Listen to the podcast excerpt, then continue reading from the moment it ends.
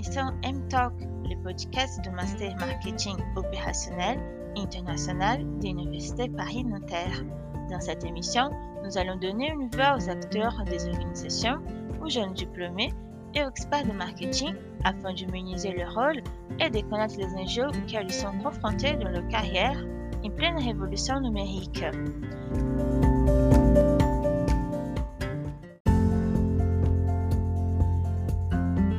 Si vous voulez avoir des inspirations quotidiennes pour rester en première ligne et aussi en tant que marketeur du XXIe siècle, restez avec nous pour l'épisode.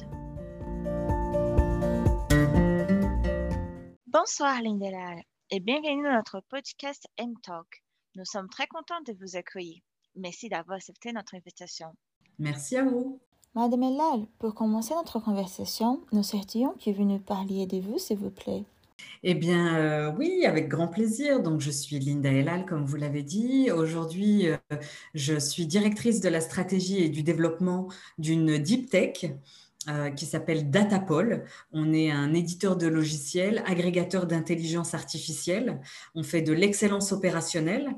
Et moi, mon rôle, donc en pilotant la stratégie et le développement, c'est de travailler avec toutes les équipes de la société pour euh, bah, la développer. Alors, qu'est-ce que ça veut dire? Ça veut dire travailler avec euh, l'équipe technique. Donc, euh, je crée un binôme avec notre directeur technique pour justement piloter la roadmap produit, donc les développements technologiques en lien avec les attentes de nos clients.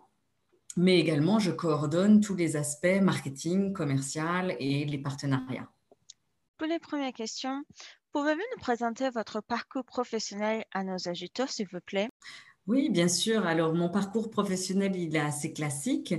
Euh, je suis diplômée en marketing. Alors, j'ai un parcours universitaire. Je n'ai pas fait de grandes écoles. Euh, j'ai un parcours universitaire, donc j'ai un DUT en publicité marketing, et puis j'ai aussi une licence de lettres, donc j'ai un parcours déjà euh, entre guillemets littéraire. J'aime les mots, et donc bah, ça c'est très bien quand on fait du marketing pour produire du contenu.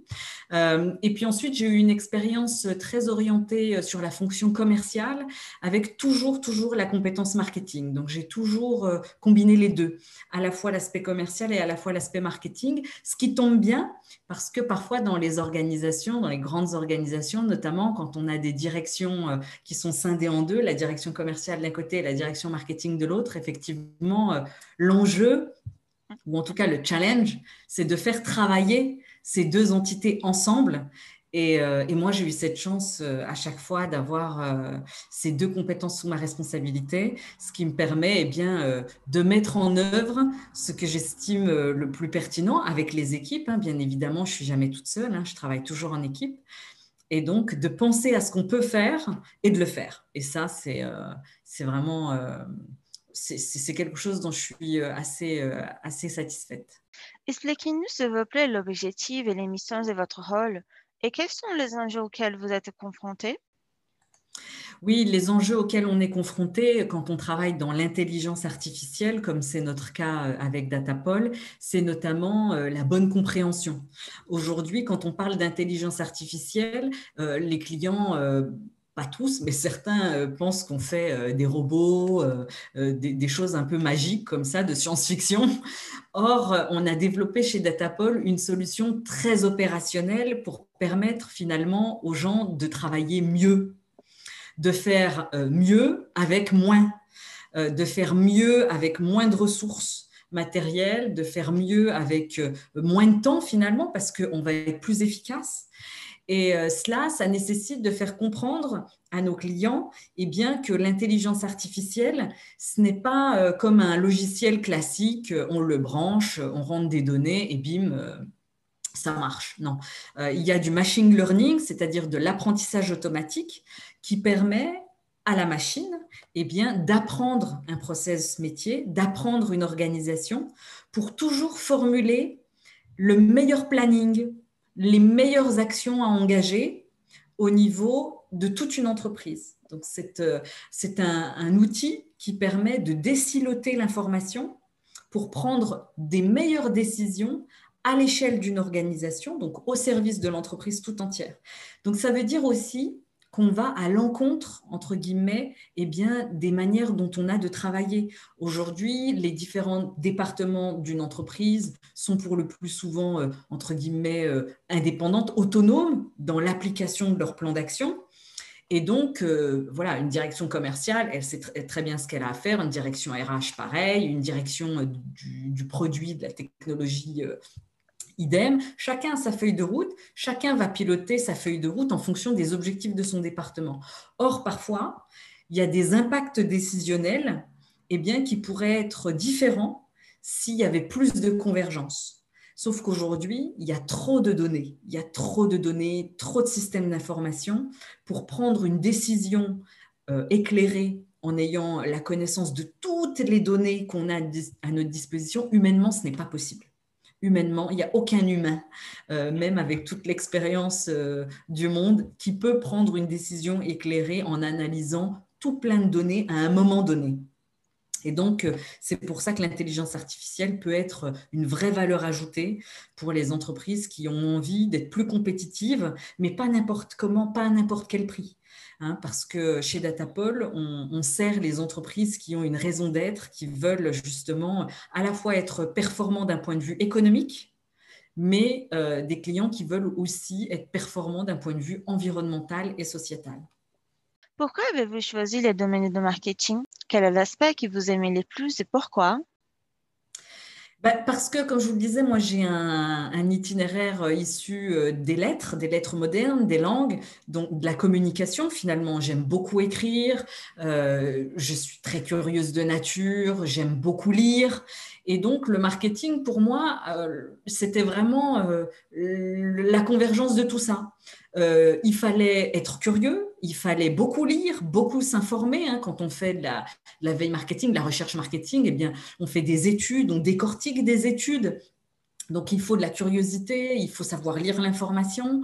Euh, donc, c'est ça qui me plaît vraiment. C'est que, un, ça fait appel finalement euh, à une forme de culture générale. Il faut s'intéresser à tout. Quand on fait du marketing, on ne peut pas se cantonner à un seul domaine, hein, parce que ben, au fil d'une expérience professionnelle, vous pouvez travailler pour différents euh, secteurs d'activité et toujours faire du marketing. Et eh bien, pour pouvoir faire ça, il faut avoir la curiosité d'aller chercher l'information. Qu'est-ce qui intéresse finalement le client qu'on veut viser? Comment on doit lui parler? Euh, qu'est-ce qui va retenir son attention? Quelles sont les informations qui ont de la valeur pour lui? Eh bien, tout ça, c'est du marketing, mais finalement, ça peut aussi correspondre à une forme de curiosité intellectuelle, d'agilité intellectuelle, et c'est ce qui me plaît vraiment dans ce métier. Nous savons que les rôles de marketeur ont beaucoup changé ces dernières années. Quels sont les points positifs et négatifs de ces changements selon vous? Euh, bah, en dehors de l'agilité intellectuelle, c'est vrai que maintenant le, marketeur doit être technologique. Euh, avant effectivement on avait beaucoup de rédactionnels, on avait beaucoup de, euh, c'était beaucoup aussi axé sur la stratégie, l'approche de mise sur le marché, la définition prix, produit, etc. Donc il y avait beaucoup de recherches, on faisait beaucoup d'analyses, on produisait, on faisait des comparatifs, etc. Euh, aujourd'hui avec l'avènement du digital, il faut pouvoir maîtriser eh bien, euh, tout le parcours euh, de l'acheteur, tout le parcours du prospect, tout le parcours du client. Et donc pour ça, il faut savoir transformer un inconnu en visiteur sur votre site web. Donc il faut savoir rédiger, mais il faut savoir rédiger pour Google. Hein. il faut savoir rédiger en fonction des algorithmes qui vont lire l'article. Donc, on peut être très bon d'un point de vue littéraire, mais il faut aussi être très bon d'un point de vue euh, de la technique, du SEO, pour être sûr qu'on va pouvoir capter l'intention de cet inconnu et le faire venir sur notre site web. Une fois qu'il est sur notre site web, eh on a besoin qu'il nous donne ses coordonnées. Donc, c'est tout, toute la magie, entre guillemets, de l'inbound marketing où effectivement, il faut maîtriser à chaque étape des outils technologiques, des techniques qui vont permettre justement eh bien, de transformer un inconnu en lead, un lead en, en qualifié, enfin en marketing qualified lead, hein, en lead qualifié. Et puis enfin, eh ben, il faut le transformer en client. Et euh, c'est là où on a aussi euh, cette nécessité de faire travailler marketing et commercial ensemble. Pour moi, je, pense que ça, doit devenir une entité à part entière. Hein. Il faut que ces deux départements se regroupent parce qu'aujourd'hui, les commerciaux sont les meilleurs indicateurs marketing, entre guillemets, d'un point de vue de la connaissance client. C'est eux qui sont au quotidien avec le client en prospection. Donc, euh, ils sont en première ligne pour pouvoir euh, faire remonter de l'information qualitative. Et le marketing, c'est d'une certaine manière euh, le bras technologique de la mise en œuvre de ce que le terrain a compris du prospect pour pouvoir de manière continue, en amélioration continue, avoir la meilleure approche possible vis-à-vis justement de son marché et de pouvoir l'approcher de la meilleure manière. Dans votre secteur, quelles expertises et compétences sont essentielles pour un marketeur? Euh, ben, oui, effectivement, on, en a déjà parlé d'un point de vue techno, mais, euh, et puis aussi ce binôme avec euh, le commercial, mais je dirais que voilà, pour répondre de manière globale, déjà les compétences interpersonnelles. Le marketing, c'est un département qui a toujours besoin de convaincre en interne, qui a besoin d'embarquer euh, d'autres départements dans ses idées, dans les recommandations qu'il va faire. Donc déjà, euh, savoir parler aux gens, euh, avoir des compétences interpersonnelles qui permettent justement des rapports fluides, d'engager justement l'adhésion, c'est très important. donc savoir communiquer, bien évidemment, être, être aussi à l'aise avec les chiffres, hein, parce que la communication écrite, orale, c'est un, un impératif, mais on doit aussi avoir cet aspect mathématique parce qu'on doit prendre des décisions aussi euh, quantitatives. On doit justifier peut-être aussi des intuitions liées à nos lectures, à, nos, à notre veille marketing. Il faut qu'on sache recouper aussi avec des chiffres et donc il faut avoir un esprit d'analyse, bien sûr couplé à la créativité et l'imagination. Hein, c'est les lettres et les sciences ensemble. Et puis, bien évidemment, avoir des compétences technologiques maintenant informatiques, hein, avec les nombreux outils qu'il faut savoir gérer, qui me semblent indispensables, mais ça, effectivement, on l'a déjà dit. Que pensez-vous de l'impact de la révolution numérique sur les métiers de marketeur? L'impact, euh, il est fondamental parce qu'il a complètement transformé euh, le métier euh, marketing. On n'est plus, comme on le disait tout à l'heure, forcément sur l'analyse. Maintenant, on produit. Euh, on produit via des techniques, on analyse en permanence des dashboards avec euh, des millions de chiffres pour savoir si la stratégie qu'on a mise en place, elle est efficace. Euh, c'est d'une agilité incroyable parce qu'on peut mettre en place une action la veille, avoir les résultats le lendemain et repartir sur une toute autre action pour pouvoir tester la meilleure en temps réel. Et donc ça, ça nécessite une agilité qui sont qui est incroyable d'un point de vue intellectuel, d'un point de vue adaptabilité. Et euh, c'est indéniablement euh, l'impact majeur qu'a eu la révolution numérique sur le, métier, euh, sur le métier du marketing. Et pour la dernière question, pensez-vous que les marketeurs ont un rôle face aux enjeux environnementaux et sociaux? Clairement, moi je suis absolument une fervente supportrice euh, de ce qu'on appelle le marketing responsable. Euh, je co-préside avec Olivier Classio le club marketing responsable de la DTEM, qui est le premier réseau de professionnels du marketing en France. Donc c'est un sujet effectivement auquel je suis particulièrement sensible. Euh, pour Datapol, je souhaite et nous avons pour ambition de devenir entreprise à mission, euh, entreprise à mission hein, dans le, mouvement qu'a lancé notamment la loi Pacte. Pourquoi? Parce que je crois fondamentalement, oui, que le marketing a un rôle à jouer. On est au carrefour quand on pratique le marketing. Alors pour moi, c'est facile parce que forcément, je suis euh, directrice, membre du comité de direction, donc euh, c'est facile à mon niveau de dire oui, on peut s'engager parce que je suis responsable de cette stratégie et je vais pouvoir euh, me faire entendre. Mais même lorsqu'on occupe un poste, peut-être euh, pas encore à ce niveau-là, mais ça va venir. Mais quand on démarre sa carrière, par exemple, qu'on sort de l'école et puis qu'on a un poste de chef de projet marketing, que ce soit digital, événementiel, peu importe, je pense que oui, euh, on peut avoir un impact en faisant du marketing, impact environnemental, impact sociétal, en choisissant les bons fournisseurs, euh, en regardant voilà, quel est l'impact carbone de tel ou tel choix de prestataire ou de matériaux, selon que l'on fasse par exemple du développement produit, que l'on fasse un événement, on peut avoir des choix plus responsables et assumer de faire des choix qui sont plus vertueux d'un point de vue environnemental et sociétal. Et euh, pour ça, le marketing peut faire des recommandations. Il peut faire une analyse eh euh, des produits, des services que l'entreprise vend pour justement euh, avoir un, biais, un prisme qui soit axé sur la responsabilité et puis travailler justement avec les différents départements.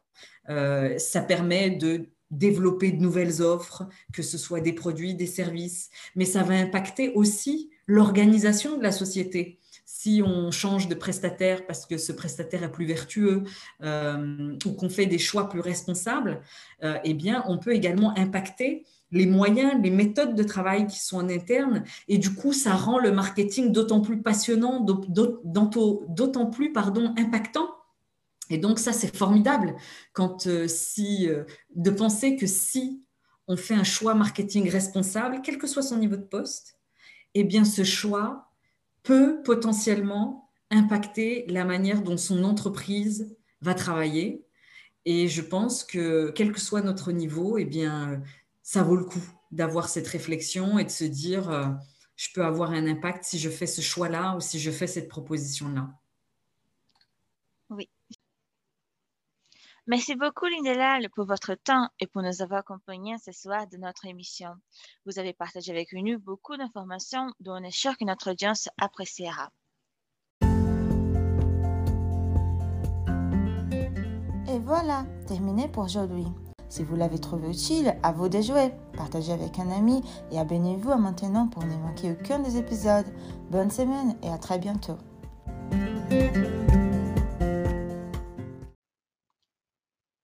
Madame Elal, pour commencer notre conversation, nous souhaiterions que vous nous parliez de vous, s'il vous plaît.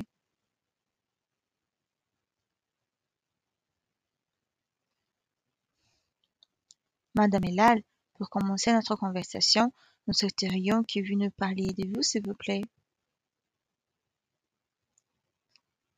Madame Elal, pour commencer notre conversation, nous souhaiterions que vous nous parliez de vous, s'il vous plaît.